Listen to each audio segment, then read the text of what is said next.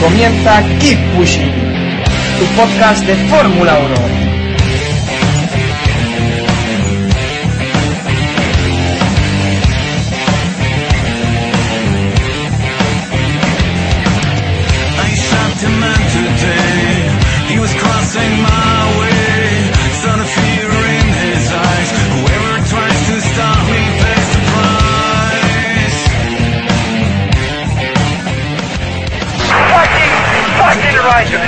What a fucking idiot. Half a second on him, half a second to the first sector on high delta. Come on, close him down and kill him before he gets up to temperature.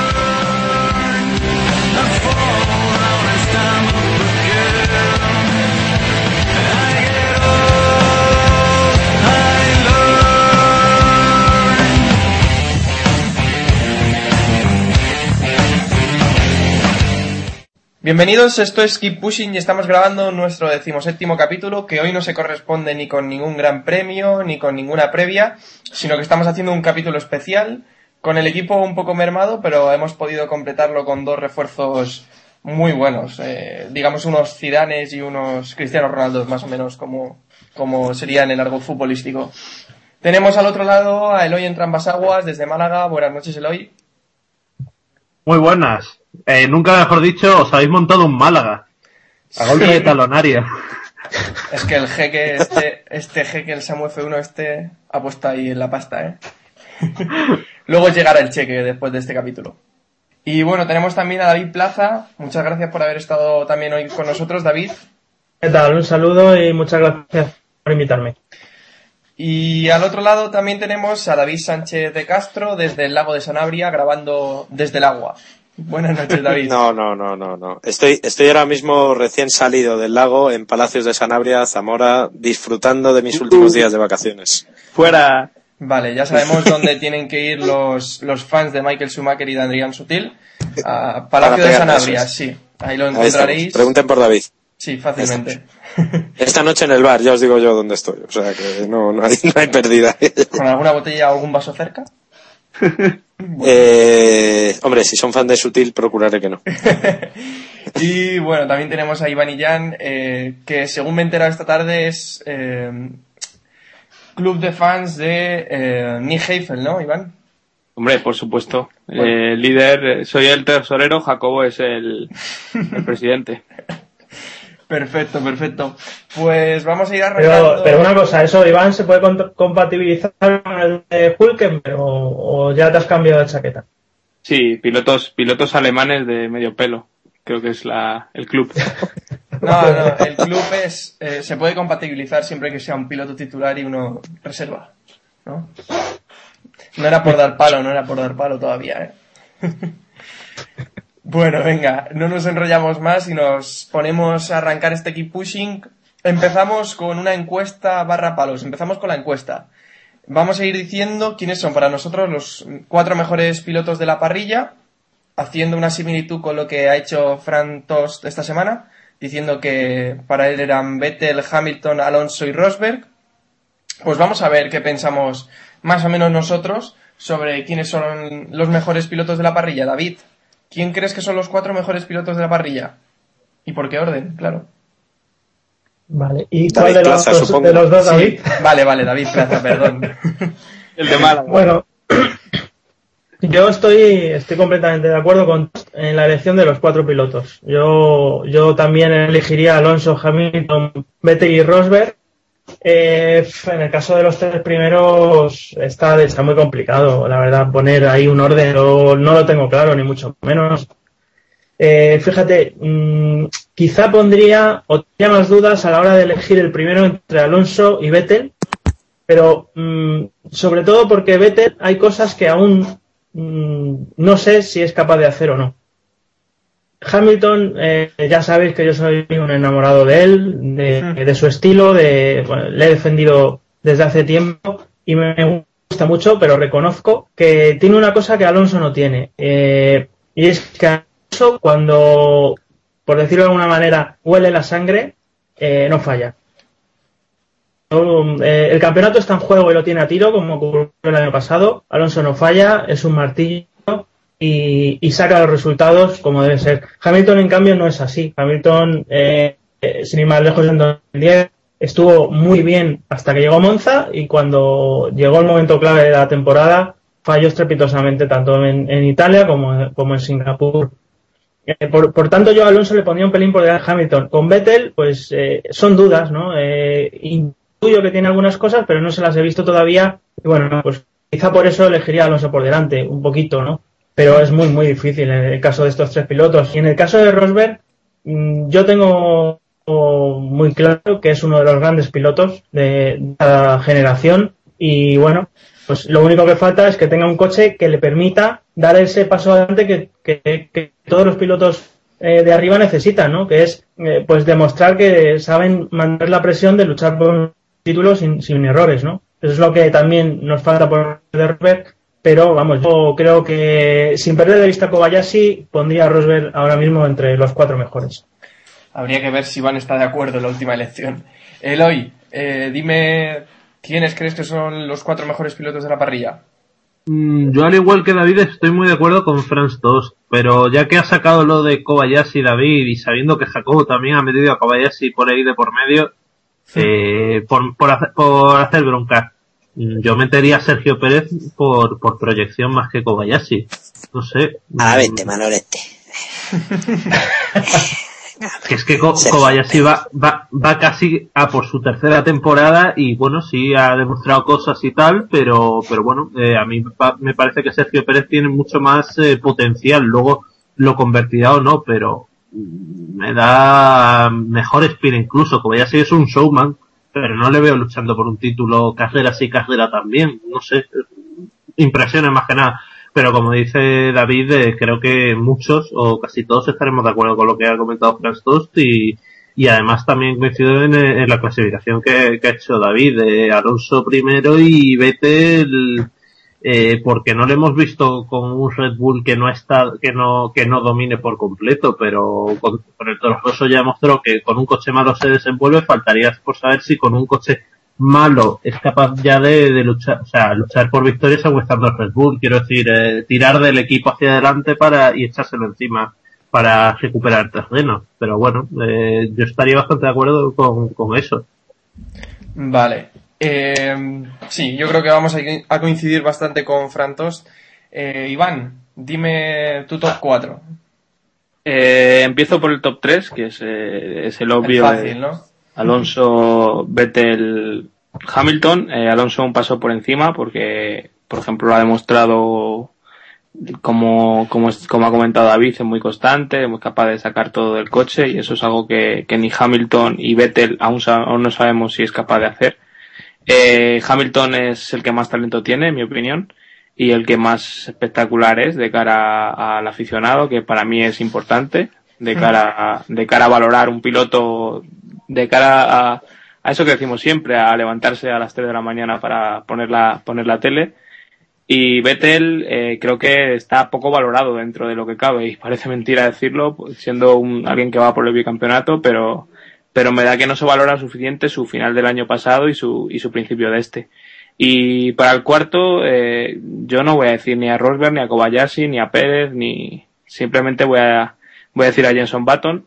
Eh, me parece una relación fácil, bien, pero, pero creo que, que, que se lo ha ganado. Creo que en su momento tuvo un inicio de, en Fórmula 1 bastante complicado y ha sabido sobreponerse a él y, y demostrarse pues, con un piloto que, que, a falta del talento que tienen otros, eh, capaz de sacar resultados por, por su inteligencia. Vale, estamos bastante de acuerdo en lo que has dicho. Y David, el otro David, David yo, yo me está sorprendiendo bastante. El top 3 creo que es obvio para, para todos. Hmm. Yo no estoy tan convencido de poner a Vettel y Alonso eh, más o menos a la misma altura, sino que yo pondría a Hamilton, más que nada por lo que decís, el mismo argumento que empleáis de que Vettel le falta, le tenemos que ver en un coche no competitivo, eh, más o menos con continuidad, en, me gustaría verle con problemas, no con un Super Red Bull. Y me sorprende mucho que nadie meta a Schumacher. para mí, sinceramente, Schumacher lo que ha parrilla hecho actual, dices. La sección Top de luego. en la parrilla, hombre, en la parrilla actual no, pero es que no, es que joder, es Schumacher, es que no, o sea, no nos podemos olvidar si hablamos aunque sea objetivamente por, hombre, si lo decimos de esta parrilla, de este no, no, no es el mejor. Pero Schumacher tiene 20 años de trayectoria, que se cumplen ahora, por cierto, y, y no podemos olvidar lo que ha logrado. Para Eh, mí, aunque David. sea solamente por historia, dime. En lenguaje internetero es una, eres una attention whore. Madre Que mía, soy ¿y una en castellano? Sí, por favor. Cristiano. Que, que Que- Zamora, que- me- no, no. Que, que buscas llamar la atención, hombre. No, ¿Qué, no, qué yo- es eso de Ah, decir bueno. a Schumacher? Yo creo que se está intentando resarcir de lo que la que lió la No, semana no. pasada, totalmente. No, no, no, lo, lo vuelvo, lo vuelvo a repetir si quieres, que mi No, opinión no, sobre no. Schumacher no ha cambiado nada, pero su talento es innegable, es que no, lo, solamente por lo que ha ganado, para mí merece todo el respeto del, del mundo y incluso mi admiración, a excepción de esa parte evidentemente condenable y que, con la cual no puedo estar de acuerdo, obviamente. Y por lo demás, yo, vamos, Hamilton le pondría uf, muy, muy, muy, muy cerca de Alonso, pero por lo que decimos, porque yo, por ejemplo, a Hamilton le veo mucha capacidad de mejora, para mí tiene bastantes más años eh, que demostrar que, que Alonso, que está mismo en su cenit posiblemente de su carrera, pero en, en declive en breve. No, no le queda mucho. Hasta 2016 vamos a ver lo que logra con, con Ferrari, pero, en fin.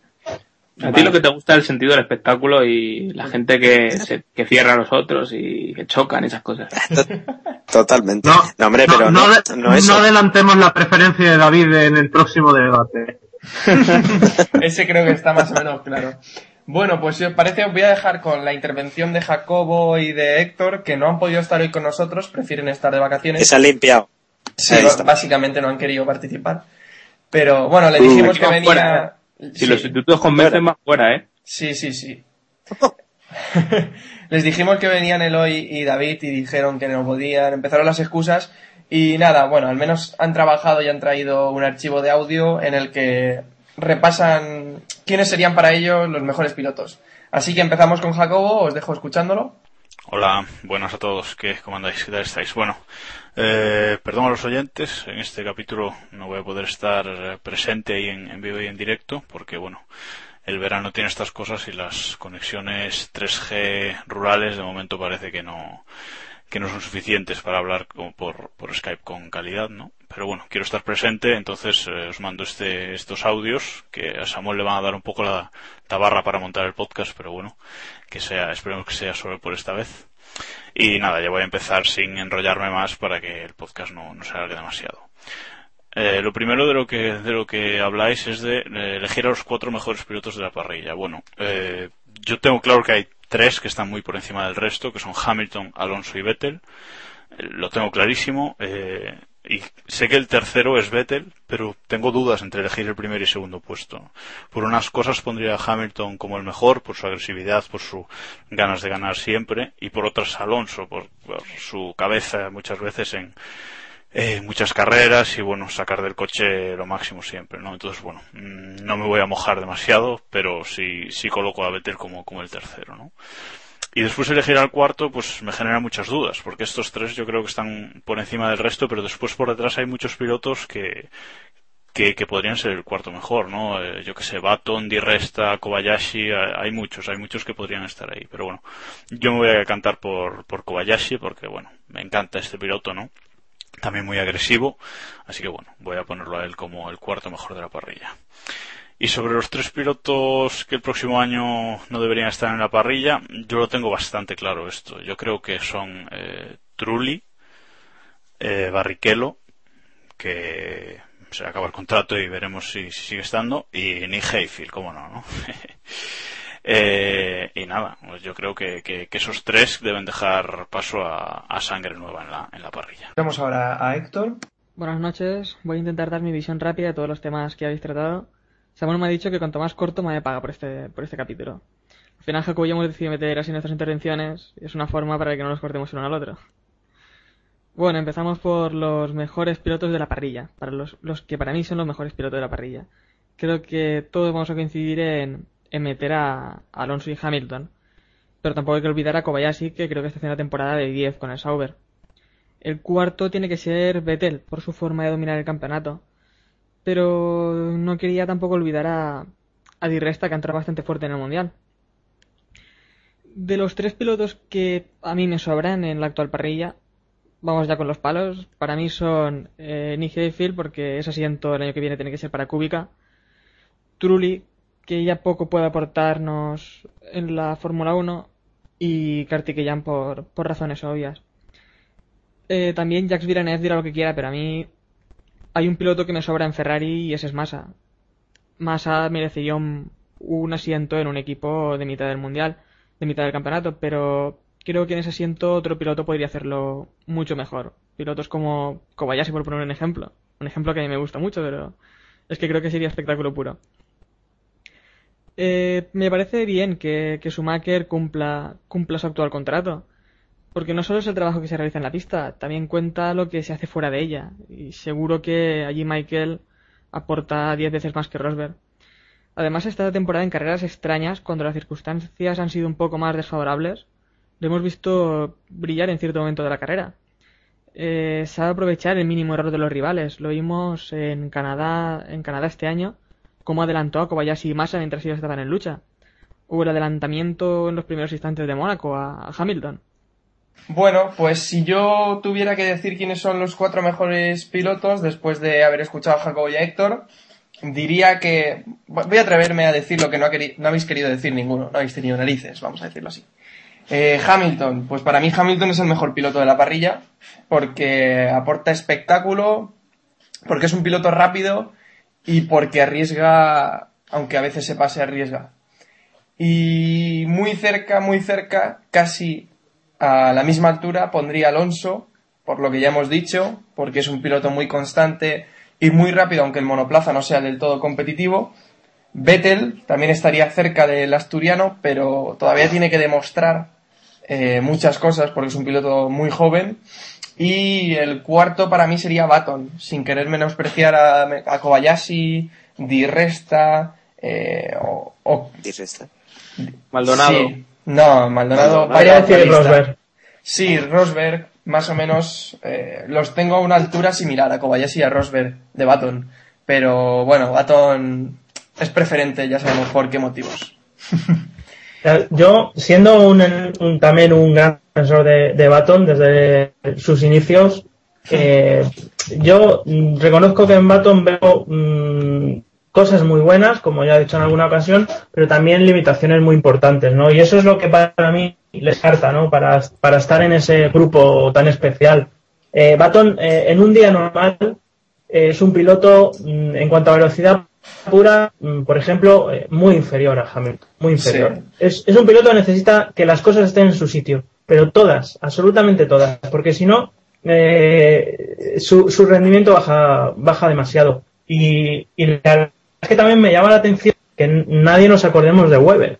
Sí, Eh, siendo un piloto que el año pasado maravilló, pero yo no sé qué pensáis, supongo que lo mismo que yo, porque nadie, ninguno nos hemos acordado. Para mí Weber es un piloto que, como dice David, eh, a lo largo de toda una carrera deportiva no ha demostrado gran cosa y para mí 2010 no es indicativo de su nivel real, sino producto de determinadas circunstancias. Circunstancias que son la que, las que a los pilotos del tipo de Weber, Baton o Massa eh, marcan eh, completa, por completo su, su rendimiento. ¿no? Si determinadas circunstancias se alían a su favor, son grandes pilotos, pero si esas circunstancias, circunstancias desaparecen, se convierten en pilotos mediocres y eso es algo que con Alonso, Hamilton y Vettel no pasa.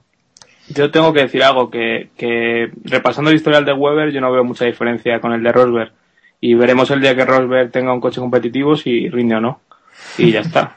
Eh, yo creo que los resultados de Weber en Jaguar y demás coches con coches de medio pelo eh, fueron bastante decentes. O sea, luego, claro, siempre está ese salto arriba si puedes hacerlo bien o no, pero yo creo que, que sí que demostraba algo más, no es una carrera normal. Yo creo que Weber en, en carrera nunca demostró, ni mucho menos lo que demostraba en calificación. Era un poco una especie de Trulli. Un piloto que en carrera, generalmente, el día que tenía la oportunidad la aprovechara. Y creo que Rosberg sí ha demostrado que la mayor parte de las veces, cuando ha tenido un podio a, a tiro, lo, ha- lo ha conseguido. Yo lo que pienso es que lo de Iván con Rosberg ya es para estudiarlo. Porque, no, no, pisaba, sé, no pisaba una línea continua a la salida del box y sí lo solía. pero yo pienso que Rosberg nunca ha estado en, la igual, en igualdad de condiciones, digamos, con Weber. O sea, con un monoplaza tan bueno como puede ser el RB7. Sí, claro, sí, sí, yo, o sea, no, no dudo de, o sea, no dudo de, de Weber, pero sí dudo de, de Rosberg, porque no lo hemos visto, entonces no sabes cómo va a responder a esa presión. Vale, Sí, bueno, entonces se entiende. Cuando le veamos, pues a lo mejor me como y digo, este tío es buenísimo, ¿sabes? Los, Vale, rivales de Ro- los, los compañeros de Rosberg tampoco han sido los mismos, sé que los de web. Sí, Nakajima y compañía. Schumacher, ¿no? Pitsonia. Venga, fuera. Bueno, pues De hecho, de hecho, Weber fue compañero de, de Rosberg y se lo cepilló, pero bueno. Vamos, pasemos al siguiente tema, por favor. Bueno, vamos al siguiente tema, a ver a quién dinamitamos, a quién queremos sacar de la Fórmula 1. Vamos a empezar, no sé, por David, el otro David, David Sánchez. Eh, los tres pilotos que el próximo año no deberían estar en la Fórmula 1. a ver. eh, Solo tres. Solo tres, claro. Es que. eh, pf, a ver, hombre. mm, Este es que no sé si contarle de la parrilla de este año. Kartikeyan, ¿en- ¿le contamos como piloto este año? Sí, ¿no? Bueno, ¿O no? si quieres contarlo, Sí, ¿no? pues No, Sí, pero no, bueno, no, no, no gastes cartuchos, hombre. Que hay cosas importantes a las que cargarse. bueno, bueno, pues que mayormente aquí, porque. aquí, aquí no podemos ser Breivik, no nos podemos cargar 70 de golpe, solo tres.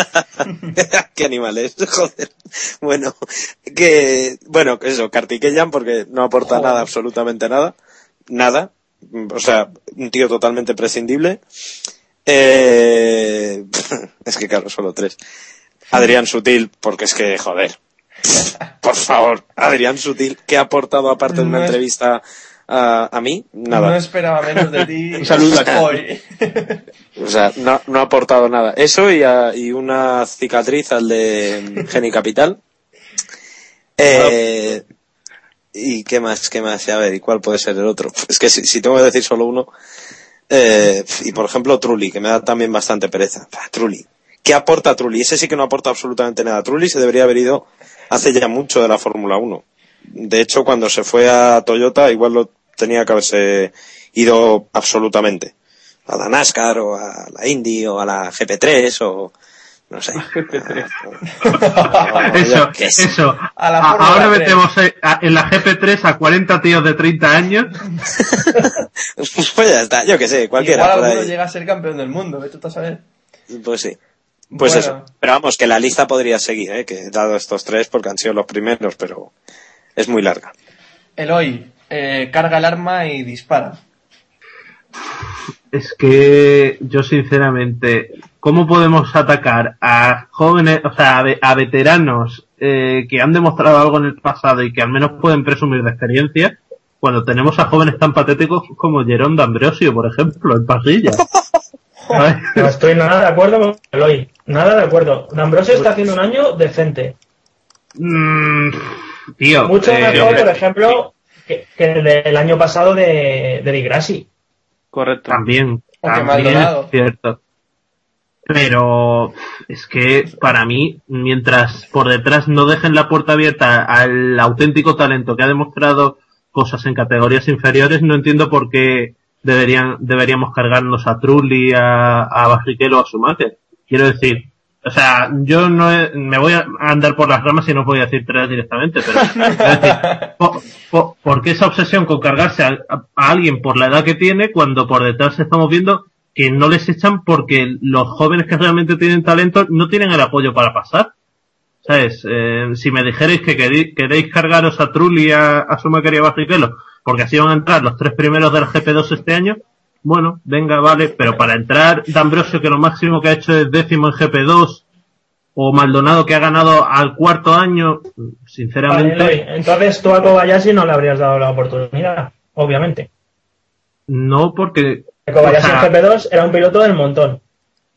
sí, De los malos.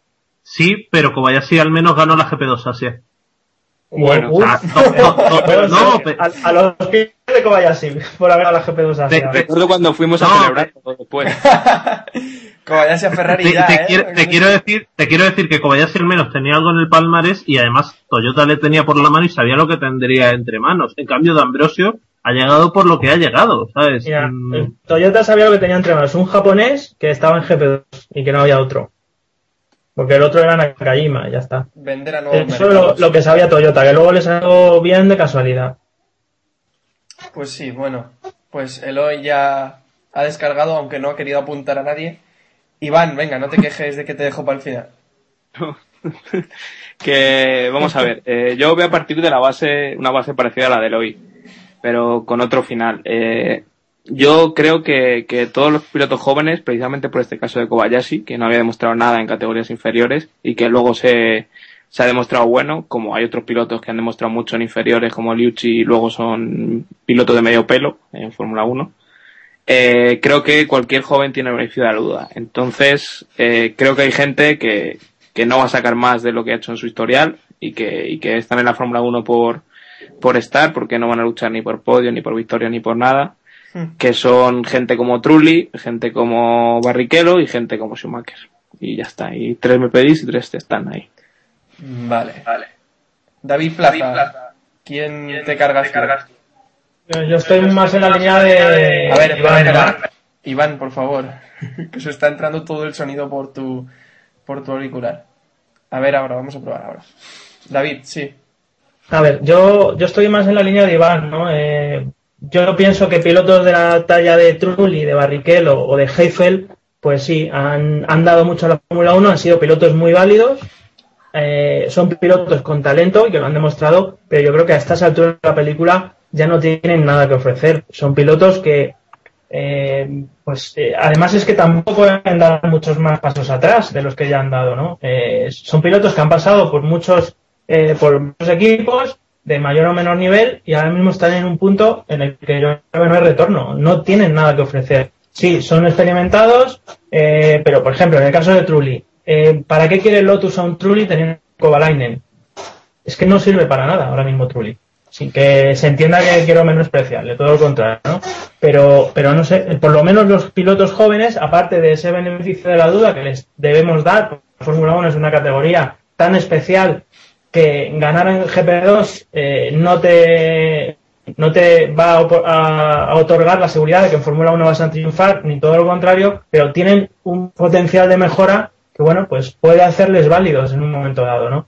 Yo pienso que, que por eso mm, elijo a, estos tres, Trulli, Barrichello y Heffel, porque en mi opinión es que no tienen ya nada más que aportar, incluso Barrichello pues ya, ya ha puesto fecha de caducidad a, a su presencia en Fórmula 1, por tanto eh, no le veo mucho sentido.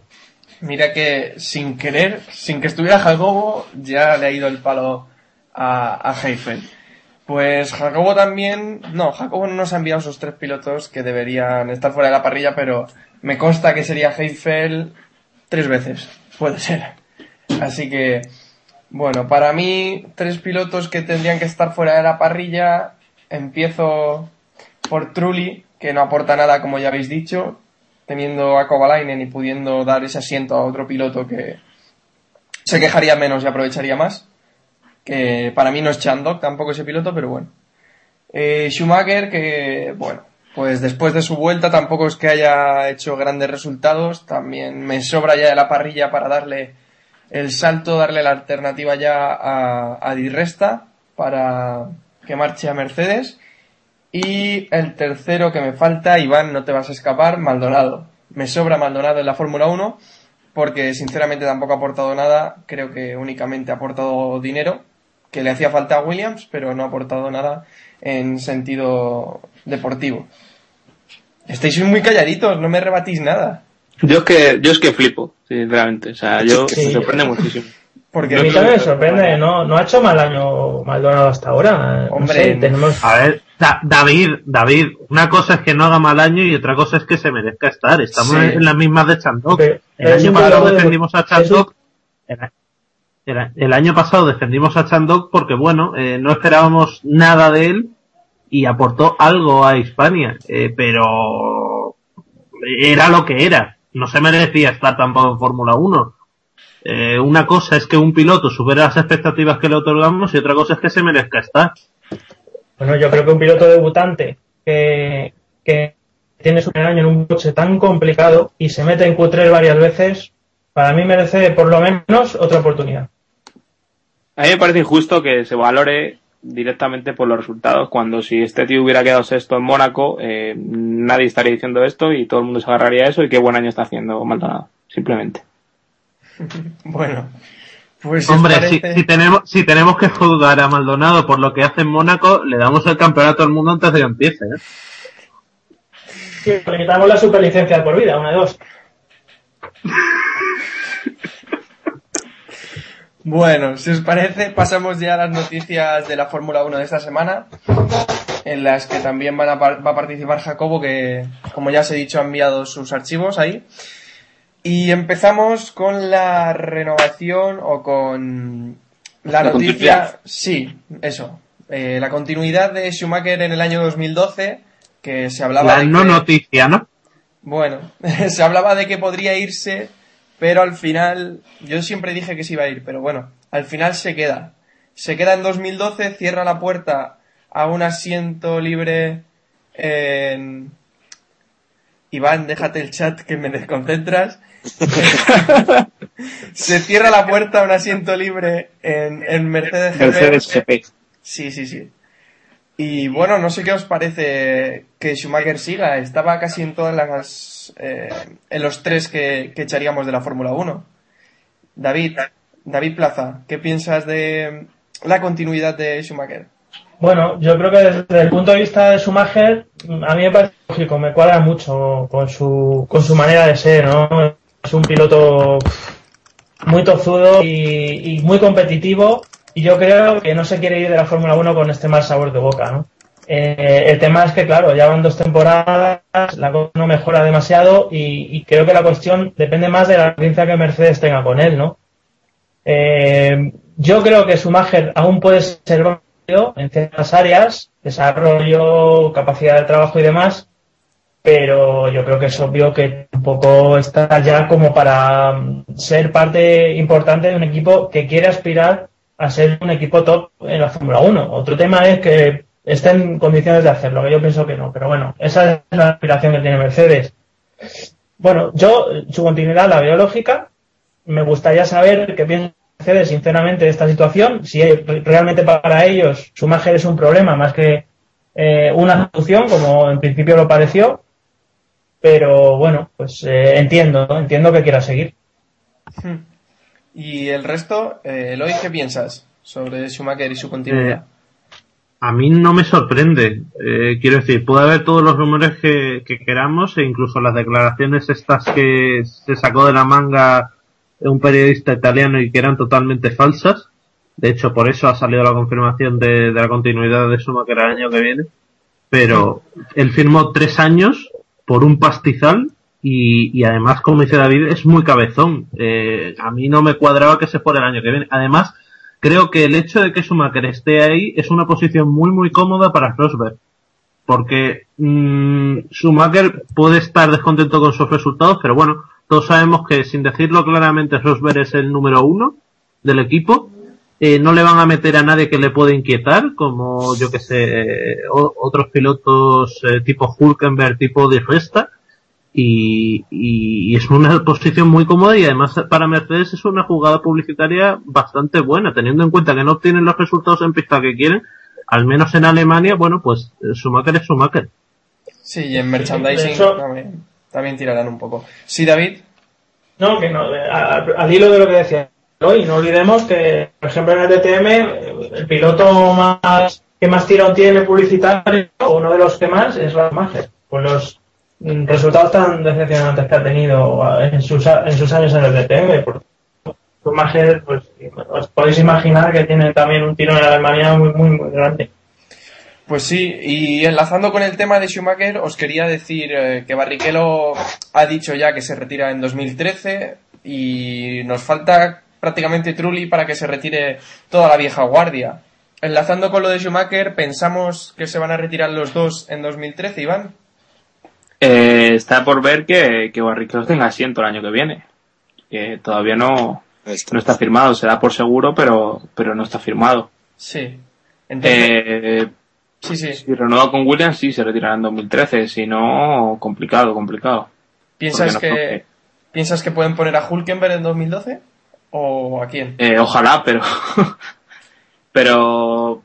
Por lo que me da la impresión, yo creo que, que el asiento de Barrichello peligra aún más que, que el año pasado. Y el año pasado ya, según confirmó el equipo, estuvo valorando si, si cargárselo y dejar a Hulkenberg o, o hacer lo que hizo finalmente. Así que no lo tengo yo muy claro.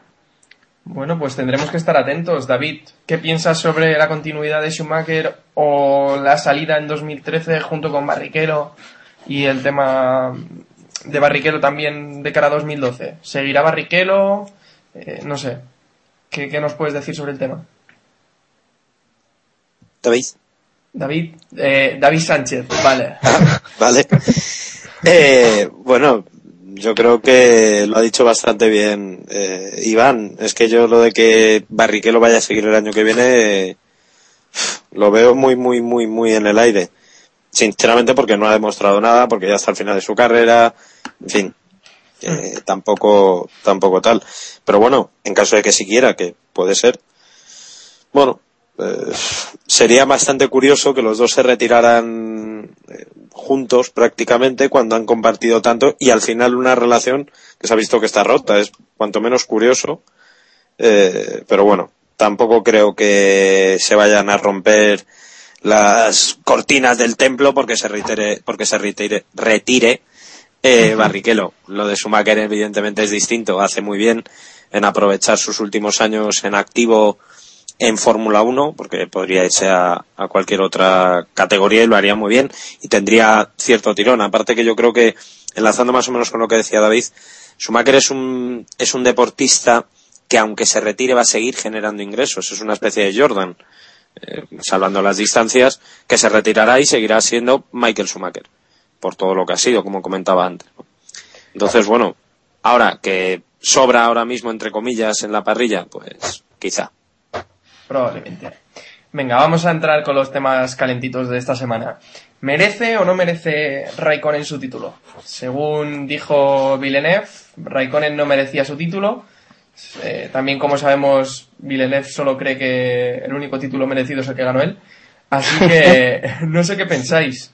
Si Raikkonen realmente merece su título, que yo creo que, que sí, o si por el contrario tiene razón Villeneuve y, y no merece el título que consiguió.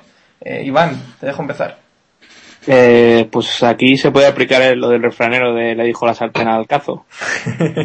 Pero, en fin, eh, yo creo que, que todos los títulos son merecidos. Incluso el de Raikkonen, el de Villeneuve, el de Barton, todos los que podamos pensar que, Hmm. que a lo mejor han sido más producidos por, por el coche que por el talento que, que tenga el piloto, yo creo que son merecidos. Otra cosa es que, que Raikkonen realmente uf, es, pueda mirar su carrera hacia atrás y ver que, que lo que ha hecho es, está justo, o sea, corresponde al talento que, que tiene y a lo que puede haber conseguido. Creo que, que obviamente no, obviamente Raikkonen si se hubiera centrado y hubiera conseguido poner todo en, en, en el toda la carne en el asador, por así decirlo, podría haber sido mucho más, mucho más de lo que, de lo que ha sido y, y ahora mismo sí, se sigue arrasando por las pistas, por así decirlo. Hmm. El resto, David es eh, David Sánchez primero.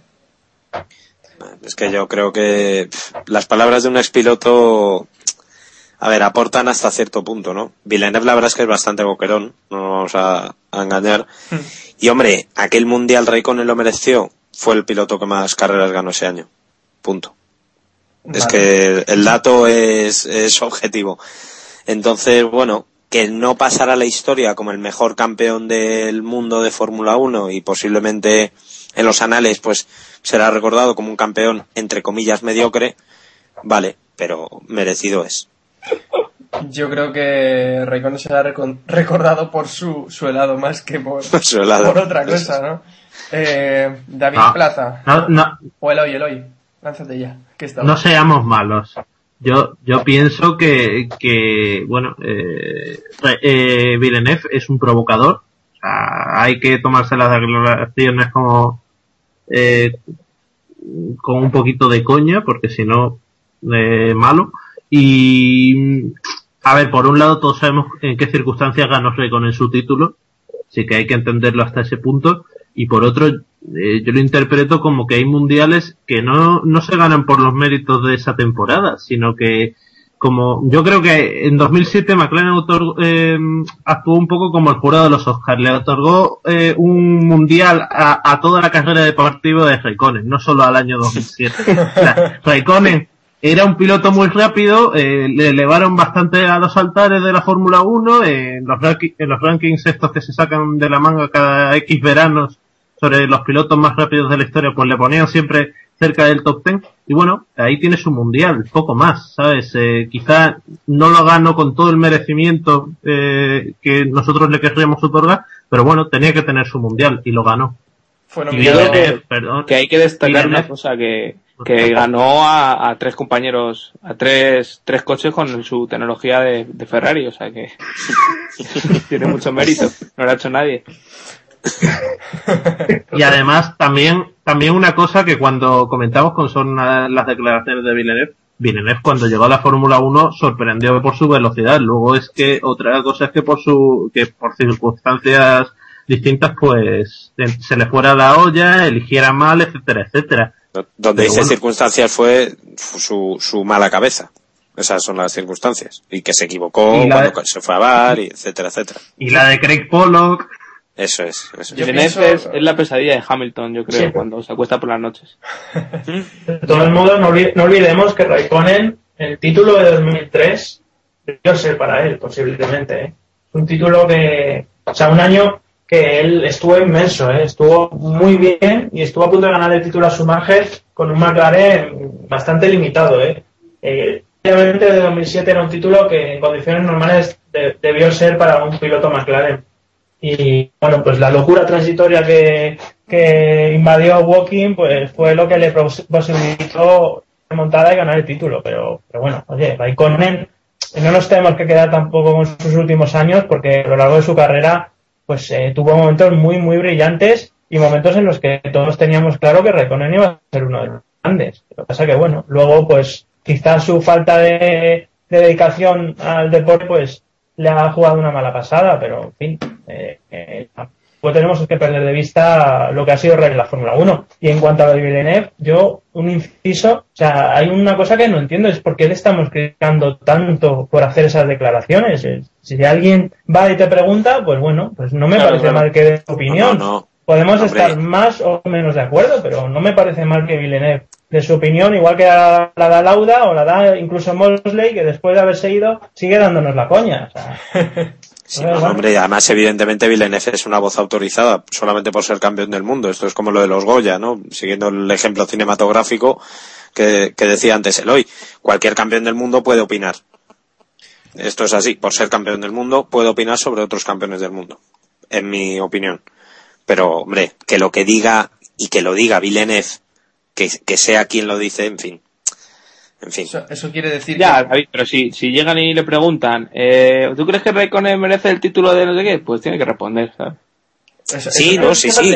Casi, casi me rechina más lo que dice de Massa, que le pone muy por encima de lo que mi opinión se merece, que lo de Raikkonen. eh, David, David, ¿sabes por qué le pone así, no? Pues no. Porque, segura- porque se, seguramente esa entrevista la concedió en Brasil cuando corrió la carrera del millón de, do- de dólares eh, de, Ah, sí. de los No, Stock seguro, Cars. sí, sí. Es seguro. Sí, sí, pues seguro que tiene razón.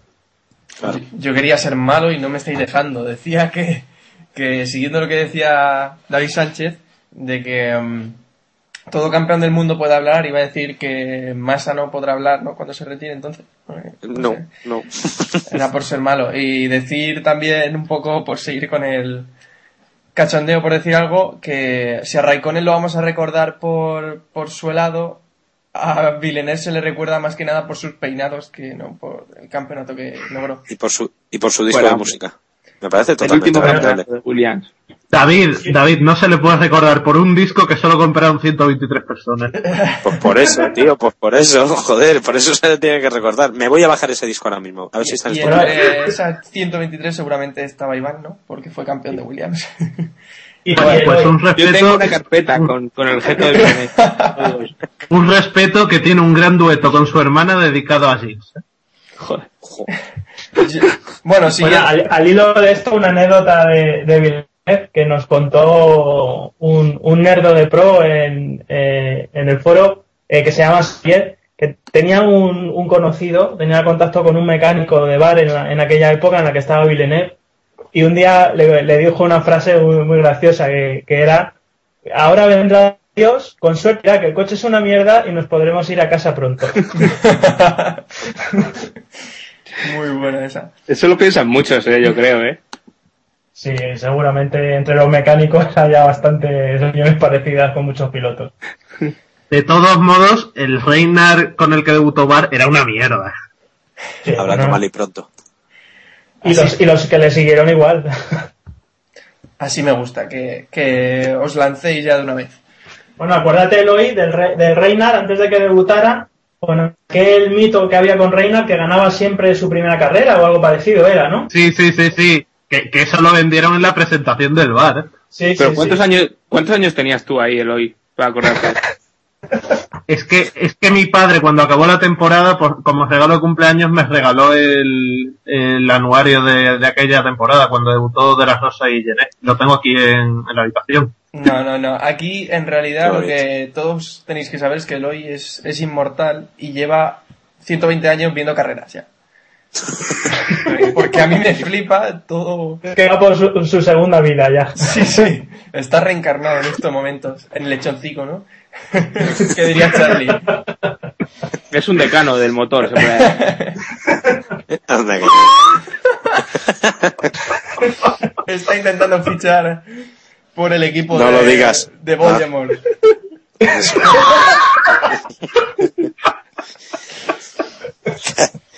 Cuánto cabronismo que hay sí, en verano, sí, me me- cago en sos. Sí, sin escoba voladora por allí no entras.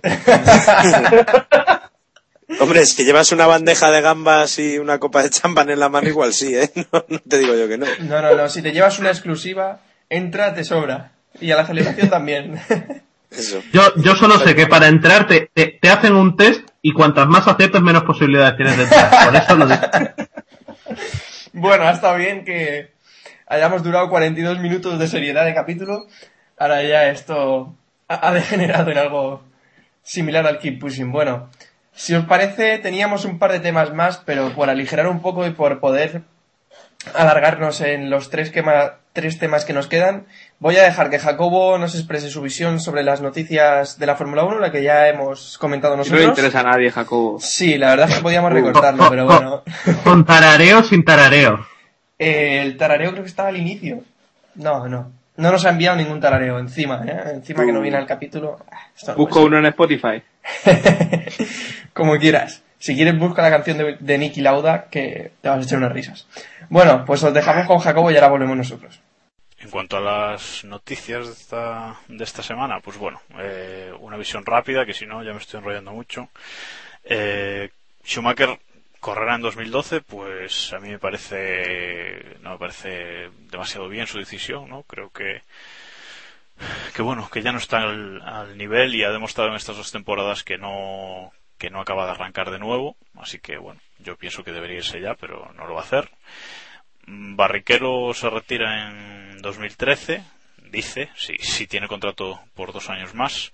Yo creo que debería irse ya, como ya he dicho antes en lo de, en lo de los tres pilotos que, que pienso que, se deben marchar. Eh, en cuanto a lo que los dos, a, a que los dos se puedan retirar el mismo año, si Schumacher todavía se queda un año más eh, allá de 2012, pues bueno, una, una anécdota nada más. No, no creo que, que, que haya que sacar mucho más de esto, ¿no? El título de Raikkonen, pues, hombre, yo creo que sí lo merece, sobre todo porque, como decía el otro día por Twitter con, con, con Dioco, eh, ganó el de, el de 2007 por el que perdió en 2005 con, con Alonso, ¿no? Por, por ese coche que se, que se rompía tanto. Entonces yo creo que un título sí, sí merece. Y sobre Villeneuve, pues no voy a decir nada porque cada vez que habla, cada vez se parece más a, a Niki Lauda, ¿no? O sea que nada más. Eh, sobre la vuelta de los neumáticos de clasificación, pues yo estoy súper a favor. Visto lo que, visto lo de este año, lo que están haciendo algunos equipos en Q3 de no salir o, incluso en Q2, yo pienso que sería una solución una solución perfecta, ¿no? Neumáticos de clasificación y luego los otros para, para la carrera. Y McLaren, que está muy optimista sobre ganar el campeonato, pues yo creo que no. O sea, yo creo que, que ni en pilotos ni en, ni en constructores, aunque en constructores quizás lo tenga un poco más fácil, yo creo que no, que no es viable hoy por hoy que McLaren gane, gane el campeonato. Y siguiendo ya con el capítulo, pues después de escuchar a Jacobo lanzó la pregunta, nos quedan ya tres temas para ir cerrando este capítulo. ¿Qué esperáis de lo que queda de temporada? ¿Pensáis que va a seguir el dominio de Red Bull? ¿Va a haber la al- alternancia entre McLaren, Ferrari, incluso el propio Red Bull? ¿O por lo contrario van a dominar McLaren, va a dominar Ferrari y Red Bull va a quedar en un segundo plano? Pues Eloy, dinos a ver qué piensas tú de lo que queda de temporada. Eh, no creo que vaya a haber un dominio aplastante de Red Bull, pero sí que creo que van a dominar en el sentido de que nadie les va a poder eh, toser el campeonato. Eh, McLaren y Ferrari seguramente van a estar muy fuertes en, en Spa y en, y en Monza, pero pff, eh, lo veo complicado para los circuitos que restan. Eh, así que no, no creo que nadie inquiete en exceso a Red Bull y eso eh, mayormente tendrán que, tendrán que aprovechar McLaren y Ferrari eso Spa Monza Singapur quizá porque al ser un circuito urbano y además puede haber incógnitas con safety cars y tal y poquito más. No, no sé también Interlagos es un circuito atípico aunque el año pasado dominó también Red Bull pero pero bueno eh, habrá que ver. Creo que, que McLaren y Ferrari pueden optar a, a ganar carreras de tú a tú pero el campeonato lo tienen más que decidido Si te parece, unimos con el siguiente tema y, y vamos haciendo ahora intervención y la porra también. La porra de este campeonato. ¿Quién crees que van a ser los tres primeros y el equipo que va a ser el campeón? Uf, pues no sé quién va a ser primero, la verdad. Eh, ve- Está hasta entre Vettel- Massa y, y Weber, ¿no? Ahí. Franchitti o Vettel, eh, Hamilton y Alonso. Y equipo campeón, evidentemente, Red Bull. Vale. Eh, Iván, mm, dime tu opinión sobre lo que queda de temporada, las ocho carreras que quedan, y luego, si te parece, haces la porra también. Eh, pues yo creo que se van a alternar también en, en, en las victorias. Eh, no termino de ver a McLaren, eh, sí veo a Ferrari y creo que Ferrari pues va a tener opciones en los circuitos que habíamos comentado. En, sobre todo en Bélgica, en los tres siguientes prácticamente, en Bélgica, en Italia y en, y en Singapur, aunque creo que Red Bull va a ser fuerte otra vez en Suzuka y, en Brasil, por ejemplo, creo que van a tener más, o- más opciones de, de, de conseguir victorias y así prácticamente terminar con el campeonato. Y por eso digo que, que Red Bull va a ganar el campeonato y que Vettel y Weber van a ser los dos primeros. Creo a Fernando tercero, pero no, no le veo con capacidad para, para pelearle a, a los Red Bull. ¿No le ves con capacidad de superar a, a Weber? No, la verdad es que no. Es que creo que Weber va a ir a. eh, Weber es un valor en alza y, y Vettel va, va a bajar. O sea, va a dominar Red Bull, pero creo que va a estar más, más igualado los dos pilotos. Bueno, actualmente están muy cerca. Hamilton está a tres puntos de Weber y Alonso a cuatro. O sea, están muy, muy cerca. Eh, David Plaza, dime tu opinión Bueno. sobre lo que queda.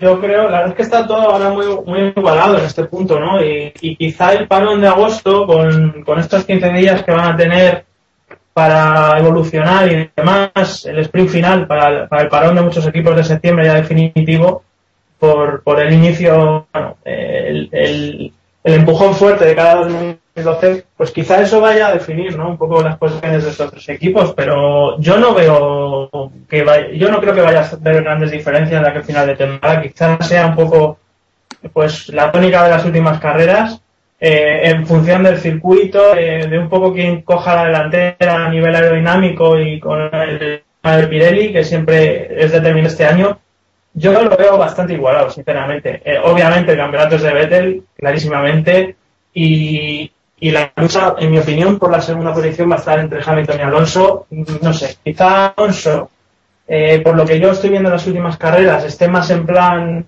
eh, me la juego a todo o nada, o sea, cojo- te- eh, voy a coger riesgos para intentar ganar carreras y si no me sale, bueno, pues me da igual un tercero que un quinto. Y, y bueno, pues quizá Hamilton y McLaren, sobre todo Hamilton por el tema de que en las últimas carreras ha estado bastante agresivo y bastante fallón, eh, pues opte un poco por, la- por, la- por el, por- pues no sé, pues ser más conservador o ser más consistente y consiga ser subcampeón. Pero vamos, yo creo que va a estar muy entre ellos dos. No veo a Weber, la verdad, a la altura. Con, con el margen que ha perdido Red Bull, no veo a Weber capaz de, de ser subcampeón este año. Estoy de acuerdo con lo que dices, David. Y el otro David, David Sánchez, que Bueno, parece lo que. Aparte de- del comentario del capitán obvio de que Vettel va a ganar el mundial, como ya se veía venir hacía unas cuantas carreras, yo sí creo que Alonso puede lograr el subcampeonato, pero si lo logra va a ser a lo mejor por un punto. O sea, va a estar muy, muy, muy, muy igualado con Weber. Y yo, coincidiendo con lo que decía eh, Iván, Iván. veo a McLaren un paso por detrás de, del resto, por lo menos en, en competitividad en, en cuanto a lo que queda, ¿no? No creo que lleguen a, a suponer un peligro, entre comillas, para, para Red Bull, porque el campeonato es, es, es suyo. Y el subcampeonato veo bastante más fuerte a Alonso, porque es el único objetivo que le queda. No, después de quedarse el año pasado a las puertas por, en la última carrera, menos de un subcampeonato me parecería, mm, sinceramente, un desastre de temporada. Pese a cómo empezó y pese a, a todas las circunstancias que ha habido, ¿no? Y bueno, a menos de que Hamilton se saque dos, tres carreras magistrales, le veo un paso por detrás. Vale. Yo pienso, como la mayoría, Vettel campeón, seguramente. Alonso segundo y Hamilton tercero. Pienso que Weber va a estar un paso por detrás y se va a quedar retrasado en, en el campeonato. Y equipo, pues claramente Red Bull, porque va a ser imposible cogerles. eh, tienen 103 puntos de ventaja sobre McLaren, 100, casi 160 sobre, sobre Ferrari, quiero decir casi 170, así que está claro que van a ser campeones ya. Vamos a ver qué opina Jacobo sobre este asunto. De lo que queda de temporada, yo espero que McLaren y Ferrari efectivamente se, se intercalen las victorias. ¿no? Eh, no pienso que Vettel eh, vaya a ganar más carreras. Eh, sí, puede sonar muy fuerte, pero yo lo creo así. Yo dije tras el Gran Premio de Europa que, que Vettel podía marcarse un Baton 2009, es decir, no ganar más a partir de, de ese Gran Premio, igual que Baton, que ganó seis al principio y después eh, ganó más, ¿no? Así que, bueno, yo espero que eso, que entre Alonso, Hamilton y Baton, Massa siempre estará un poquito por detrás, eh, se, se lleven las victorias. En cuanto a las noticias de esta, de esta semana, pues bueno, eh, una visión rápida, que si no ya me estoy enrollando mucho. Eh, Schumacher correrá en 2012, pues a mí me parece, no me parece demasiado bien su decisión, ¿no? Creo que, que bueno, que ya no está al, nivel y ha demostrado en estas dos temporadas que no, que no acaba de arrancar de nuevo, así que bueno, yo pienso que debería irse ya, pero no lo va a hacer. Barrichello se retira en 2013, dice, si, si tiene contrato por dos años más. Yo creo que debería irse ya, como ya he dicho antes en lo de, en lo de los tres pilotos que, que pienso que, se deben marchar. Eh, en cuanto a lo que los dos, a, que los dos se puedan retirar el mismo año, si Schumacher todavía se queda un año más eh, allá de 2012, pues bueno, una, una anécdota nada más. No, no creo que, que, que haya que sacar mucho más de esto, ¿no? El título de Raikkonen, pues, hombre, yo creo que sí lo merece, sobre todo porque, como decía el otro día por Twitter con, con, con Dioco, eh, ganó el de, el de 2007 por el que perdió en 2005 con, con Alonso, ¿no? Por, por ese coche que se, que se rompía tanto. Entonces yo creo que un título sí, sí merece. Y sobre Villeneuve, pues no voy a decir nada porque cada vez que habla, cada vez se parece más a, a Niki Lauda, ¿no? O sea que nada más. Eh, sobre la vuelta de los neumáticos de clasificación, pues yo estoy súper a favor. Visto lo que, visto lo de este año, lo que están haciendo algunos equipos en Q3 de no salir o, incluso en Q2, yo pienso que sería una solución, una solución perfecta, ¿no? Neumáticos de clasificación y luego los otros para, para la carrera. Y McLaren, que está muy optimista sobre ganar el campeonato, pues yo creo que no. O sea, yo creo que, que ni en pilotos ni en, ni en constructores, aunque en constructores quizás lo tenga un poco más fácil, yo creo que no, que no es viable hoy por hoy que McLaren gane, gane el campeonato. Uno ahora para Héctor. Ya para terminar, mi porra para el final del Mundial. Bueno, el primero está muy claro. El Mundial lo va a ganar Vettel. Y para la segunda posición voy a hacer un doble empate, como en 2007, entre, entre Alonso y Hamilton. Hay una lucha hasta, hasta la última carrera. Y bueno, eso es todo y es un poco aburrido dar así la opinión. Un saludo. Y si os parece, cerramos ya el capítulo de hoy. No nos podemos Un manchar. segundo, un segundo, un segundo, un segundo. Antes de, de tal, un tema por encabronar mayormente. Vale. Eh, ¿cuál es la proba- ¿Sabéis cuál es la probabilidad de que Vettel sea campeón y Alonso sea campeón y tal? Eh, Ahora, ahora mismo, no, no. Es que me acuerdo que el año pasado leí, no, no me acuerdo a quién, Mr. Chip, Mr. Chip, Mr. Chip, eh, en el diario bueno, que Vettel tenía un 16,5% de ser campeón, creo que fue a la salida de Spa. Creo recordar y este dato no, no lo tengo. Lo digo para que vayamos recopilando artículos y etcétera, para ver cuál es el porcentaje de que puede ser campeón este año Alonso, a ver si este año también está difícil, eso, en fin. no, hombre, cosas. que la remontada es posible, ¿no? No, no dicen No, eso no, por, por, ahí. por, por dar. Vaya que- palo gratuito en un momento. Espera, Hombre, gratuito ha sido, no me han, no me han pagado de momento. A ver, guárdate el palo que... Yo, yo, yo creo, yo creo que si Mourinho no le lanza una lata de Red Bull a Vettel a la cabeza, malo. Mourinho eh, indirectamente es accionista de Red Bull, está clarísimo. Hombre, Y, y amigo, seguro que es íntimo de Helmut Marco, del doctor Marco, porque por lo que han contado es un ogro considerable. Que bueno, esta tarde hemos estado escuchando el GPcast y eh, contaba Juncadella cómo se las gasta el doctor Marco. Y si os parece, pues lo que os decía, no íbamos a cerrar todavía, sino que nos queda todavía un, un asunto que tratar. Eh, hoy nos, nos hacemos un poquito, le hacemos un hueco a la Fórmula 3 y eh, vamos a comentar el pique que hubo entre Mary y Dani Juncadella. Que... Qué. Perdón, no se ha Qué oportunismo. Ah, sí, sí, sí. Solo hablamos, solo hablamos de otras categorías cuando hay accidentes. Como So- los somos como la primera, somos como la primera. Hoy teníamos que hablar también de la NASCAR. Eh, No, de- no, pe- pe- pero se- sería, sería irónico que la, que por fin se crease afición a otra categoría que no fuera la Fórmula 1 por un maldito accidente.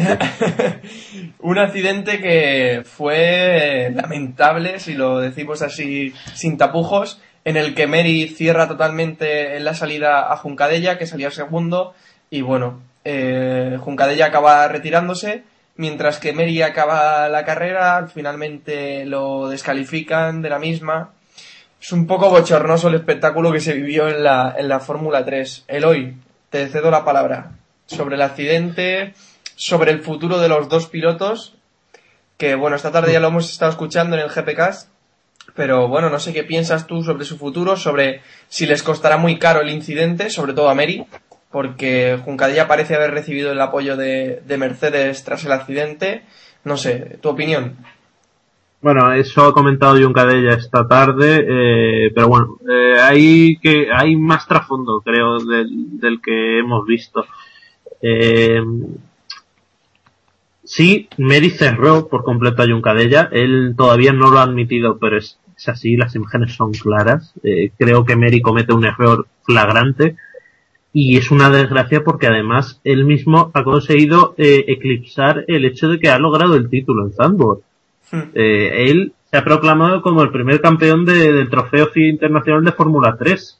Lo que pasa es que, ¿quién habla de eso cuando ha cerrado a otro piloto español contra, contra el muro?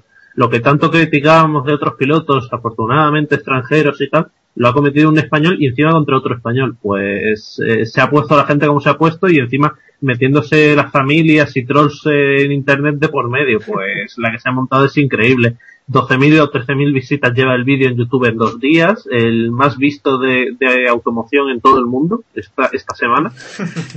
Y les va a afectar negativamente, sobre todo a Meris, porque, porque Mary está dominando todo el año y clarísimamente es lo que necesitaba y lo estaba haciendo. No tenía por qué meterse en, en esto. Eh, vale, Zandvoort es la carrera más importante de Fórmula 3 que se disputa en Europa, le queda la parte de Macao. Y es cierto que se le escapó Po y aquí no podía fallar. Y entiendo por eso, y lo hablé con David ayer por Twitter, que, que estuviera un poco inquieto, que, que dijera, no puedo dejar escapar esta. Pero si eres racional, eh, lleva un año espléndido y no necesitaba esto. ¿Por qué? Porque esto da pie a que gente a la que le estorba que, que Mary esté por allí eh, eh, y que eclipse a otros pilotos, pues eh, que, que, ¿sabes? Eh, muchas veces la gente, hay gente que quiere engordar la bola y, y aplastarle, así de simple. O sea, hay que tener claro que Mary el problema que tiene es que no tiene dinero para pagarse el GP2 el año que viene y tiene poquitos apoyos aquí en España. La comunidad valenciana y el aeropuerto de Castellón me parece que son los únicos patrocinadores españoles. ¿Sabes? Eh, así que eh, esto no le va a beneficiar en cuanto a que quién le va a apoyar ahora. Vamos a vender que es un piloto sucio, que lo ha sido toda la vida, y a ver quién apoya a Mary. Sí. Cambio Juncadella mm, tiene talento, no lo voy a negar. Además se ha comportado como un señor hoy en el GPK, hay que, hay que reconocerlo, mientras que Mary creo que se está equivocando en cuanto a relaciones públicas. Sí.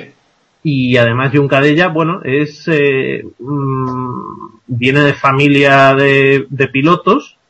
Eh, vamos, su tío es Pérez Sala, luego Claro. José María Juncadella corrió en Le Mans en los, años- en los años 70 con, con la escudería Montjuic, vamos, familia eh, de carreras y además tiene un patrocinador fuerte como Astana y además tiene el apoyo de cierta prensa, o sea, no lo voy a criticar porque Lluís Merlos en su libro, el que publicó en Invien, lo explicó muy bien.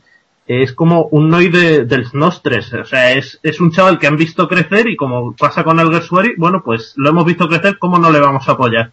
Pues, eh, por, lanzaba la pregunta de qué va a ocurrir en el futuro. Mary va a ganar, eh, bueno, ha ganado el título internacional, va a ganar las Euroseries, puede ganar Macao, pero sigue necesitando algo. En cambio, Juncadella, el apoyo lo tiene y va a seguir adelante. Claro. Y a mí me da miedo eso, que, que Mary, por una tontería, una estupidez que ni siquiera le repre- representa toda su carrera, pues puede haberse cavado su tumba, mientras que Juncadella va a seguir adelante. Sí, de este incidente yo creo que sale muy beneficiada la imagen de Juncadella y muy lastrada, muy mal ha quedado Mary y sobre todo esta tarde a la hora de explicarse en el GPcast mi imagen sobre Juncadella ha mejorado mucho y en cambio la que tengo sobre Mary ha caído en picado. No sé si os pasa lo mismo. Personalmente me ha pasado eso. David Sánchez, ¿te ha pasado lo mismo? ¿Has podido escuchar el GPcast o...? Mm, Bueno, más que escucharlo, lo he estado leyendo, más o menos por lo que comentabais. Yo por lo que en anteriores entrevistas y anteriores declaraciones, Roberto Meri siempre me ha dado la sensación, uf, a ver, cómo decirlo que no suene demasiado bestia, Eh, de ir un pelín sobrado. Vamos a matizarlo. No que, o sea, no de ir sobrado de que se crea el mejor, sino de que le ha resultado fácil, que veía el campeonato que estaba fácil y tal. Y yo creo que este fin de semana eh, lo que hemos visto en, en Zambor eh, ha sido lamentable. Y no, a- y no admitir que se ha equivocado enturbia y mucho la gran temporada que ha hecho, como, como Sí. contaba Eloy, evidentemente mejor que yo. Eh, bueno, vamos a ver qué, cómo, cómo transcurre su futuro. Son dos pilotos, tanto él como Juncadella, eh, con un grandísimo futuro. Son cantera, eso es lo importante, eso es con lo que nos tenemos que quedar. Que eh, los españoles siguen avanzando, que no solamente es Jaime Alguersuari, que no solamente es Carlos Sainz Jr., sino que hay más allá. Y bueno, vamos a ver eh, cómo reacciona Mercedes, cómo lo gestionan, si a ver, a ver si es verdad que entre ellos lo pueden ar- arreglar, que a lo mejor es tan simple como un apretón de manos entre los dos y ya está. También demostrarían mm, pues una gran madurez, que es lo que se les pide a muchos pilotos en este caso, ¿no? Creo que es evidente que la culpa era de, de Mary, creo que no, mm, vamos, y no admitirlo, como ahondando en lo que decía, le hace mucho daño a él y le beneficia mucho a Juncadella, que por lo que he estado leyendo, lo, lo escucharé mañana en el GPcast, eh, ha reaccionado como debía, esperando, diciendo que él no ha hecho nada y que ha sido todo, que ha sido todo Mary. Las imágenes hablan por sí mismas, es que no hay, no hay más. Iván, te preguntaría si piensas, a raíz de lo que decía David, que Mary podría ser una persona similar a Lorenzo en, en ese carácter, en esas declaraciones. Yo creo que no, no tiene ni, ni punto de comparación. Eh, No yo, se ahorra. Sí, claro.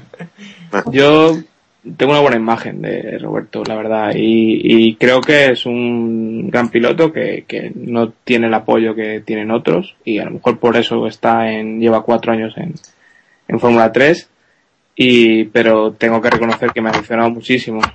Tanto lo que hizo en pista y no sé si incluso más su reacción después, posterior.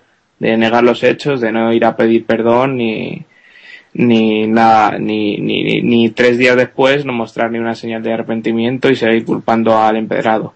Y no lo sé, creo que esto le va, le va a costar caro. Eh, no tanto como, o sea, directamente, sino, sino en su futuro en, en que le va, le va a marcar un poco como lo que, lo que siempre comentamos de Maldonado y de lo que pasó en la World Series y demás. Vale, y David Plaza, tú que también estás por el GPK, supongo que sí que lo habrás escuchado.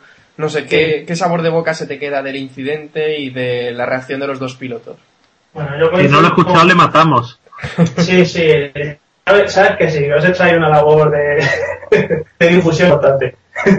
No, eh, yo estoy básicamente de acuerdo con todos vosotros en cuanto a la visión del accidente, eh, la culpabilidad de Mel y demás, y en cuanto a la percepción que ambos han dado en, en GPK, ¿no? Yo a Dani le he visto, además, con mucha sinceridad, eh, abriendo un poco su corazón, por decirlo de alguna manera, y, con total sinceridad en todo momento, ¿no? No digo que Roberto no haya sido sincero, pero lo he visto como más, un poco más a la defensiva y un poquito más mm, recatado, ¿no?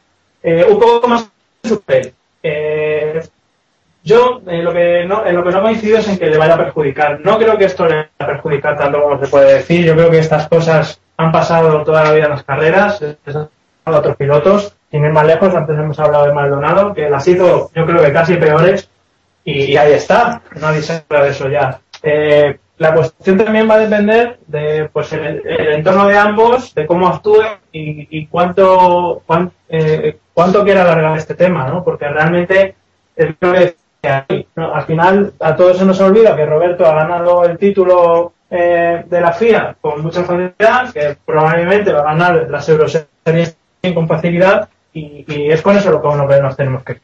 Yo creo que realmente si Mary se ve perjudicado en algún sentido, eh, de cara a su futuro va a ser pues eh, lo que le ha marcado desde el inicio de su carrera, que no, no tiene dinero, no tiene apoyo y, y- por eso lleva cuatro años en F3. Miri no lleva cuatro años en F3 porque no merezca eh, subir de categoría, sino porque no ha tenido el apoyo necesario para hacerlo. Porque es un piloto que por talento y por resultados merecería estar en GP2 a- a, eh, pues el año pasado, un par de años incluso, ¿no? Entonces, Pero bueno, es, pues- es, no sé, bueno, no sé si querías continuar. No, dime, dime. Eh, que es que es a lo que a lo que iba y a lo mejor Maldonado eh, sí sí se podía tapar eh, ese ese desliz por así decirlo con, con miles de millones y con dinero y con y, si, y un piloto que no tiene competencia en su país Y, Eh, y el, todo- y el vídeo de Maldonado en Mónaco no está, ¿eh? por eso por eso o sea es a lo que me refería que hay cosas que hay cosas que van incluso por, por encima de lo de lo que estamos viendo y que y que Mary a lo mejor hay cinco o seis pilotos que, que son competencia suya directa, que, que quieras que no se están rifando los patrocinadores, tanto Juncarella como, como Sainz Junior como compañía, pues, pues la gente, habrá gente que se acuerde de Mary por esto y ya está. Y Claro. sea una marca que tenga ahí. El problema está la gente que va a conocer a Mary directamente con este incidente. Claro, claro, claro. Y eso ensucia su carrera, es que no, no hay duda. Porque la gente que lo conozca por este incidente, pues mira. O la gente que un día enchufó la, la tele y se encontró con la cerrada que le pegó Schumacher a, a Barrichello, pues se queda con el sabor de boca de Schumacher es un guarro. Pues, pues eso, que ya veremos lo que sucede. Ojalá tengamos a los dos pilotos en GP2, que hace falta algún piloto más en GP2 español, la verdad, porque Dani Clos pues está intentándolo, pero tampoco consigue grandes resultados. Y ojalá esto se quede en, en una mera anécdota, ¿no? Que en unos años nos riamos y veamos lo que, lo que sucedió y que los dos sean lo suficientemente maduros, como ya habéis dicho, para perdonar este entuerto y, y seguir adelante. Pues sobre todo, nosotros- so- sobre- sí, sí, Eloy y luego David. sobre todo porque es que deben colaborar en lo que resta de año, que son compañeros de Es equipo, eso no lo podemos olvidar. Sí, David, Plaza. No, y, además yo creo que también eh, eh, los aficionados debemos colaborar en el sentido de que eh, esto es, es una acción puntual y así debe ser tratada. Yo creo que personalmente que en este tipo de categorías y con estas edades, estas cosas eh, hasta cierto punto es lógico que pasen y, bueno, pues pa- para eso están, ¿no? Para aprender de los errores, para saber qué es lo que no puedes hacer y, y- y, bueno, pues que un piloto lo haga en GP2 o que lo haga en Fórmula 1 ya sí me parece muy grave y me parece que, que- no tiene ningún tipo de, justificación. Pero bueno, Meri ha cometido un error, se le ha sancionado por ello y me parece que ya que página, nos guste más o menos su, su reacción, a, ninguno nos ha gustado desde luego y creemos que no tiene razón en lo que dice, pero bueno, eh, vamos también a, a ya a olvidarnos un poquito de este tema, eh, vamos a ver qué nos ofrece Meri de aquí a final de año, porque yo insisto, me parece no que siga la carrera de Roberto eh, con, intensidad, pero vamos, me parece que, es, que no es algo propio de él. Yo no sé, Eloy, qué, qué nos puede decir, pero vamos, a mí no me parece ni mucho menos una, una actitud de él.